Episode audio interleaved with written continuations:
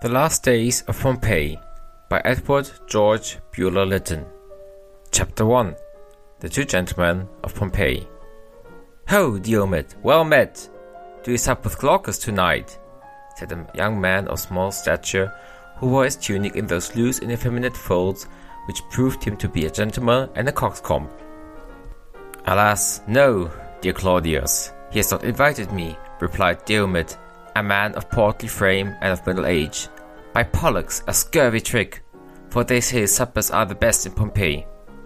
Pretty well, though there's never enough of wine for me. It is not the old Greek blood that flows in his veins, for he pretends that wine makes him dull in the next morning. There may be another reasons for that thrift, said Diomed, raising his brows. With all his conceit and extravagance, he's not so rich, I fancy, as he affects to be, and perhaps loves to save his amphorae better than his wit. An additional reason for supping with him while the sesterces last. Next year, Diomed, we must find another Glaucus. He is fond of the dice, too, I hear. He is fond of every pleasure, and while he likes the pleasure of giving suppers, we are all fond of him. Ha, Claudius, that is well said. Have you ever seen my wine cellars, by the by? I think not, my good Diomed. Well, you must sup with me some evening, I have tolerable muraena in my reservoir, and ask Pansa the Aedile to meet you.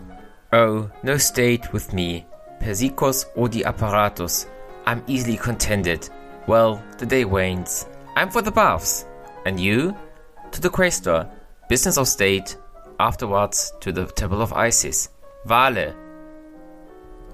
An ostentatious, bustling, ill-bred fellow, muttered Claudius to himself as he sauntered slowly away. He thinks with his feasts and his wine cellars to make us forget that he is the son of a freedman. And so we will, when we do him the honor of winning his money. These rich plebeians are harvests for us spendthrift nobles. Thus soliloquizing, Claudius arrived in the Via Domitiana, which was crowded with passengers and chariots, and exhibited all that gay and animated exuberance of life and motion which we find at this day in the streets of Naples. The bells of the cars as they rapidly glided by each other jingled merrily on the air, and Claudius with smiles and nods claimed familiar acquaintance with whatever equipage was most elegant or fantastic. In fact, no idler was better known in Pompeii.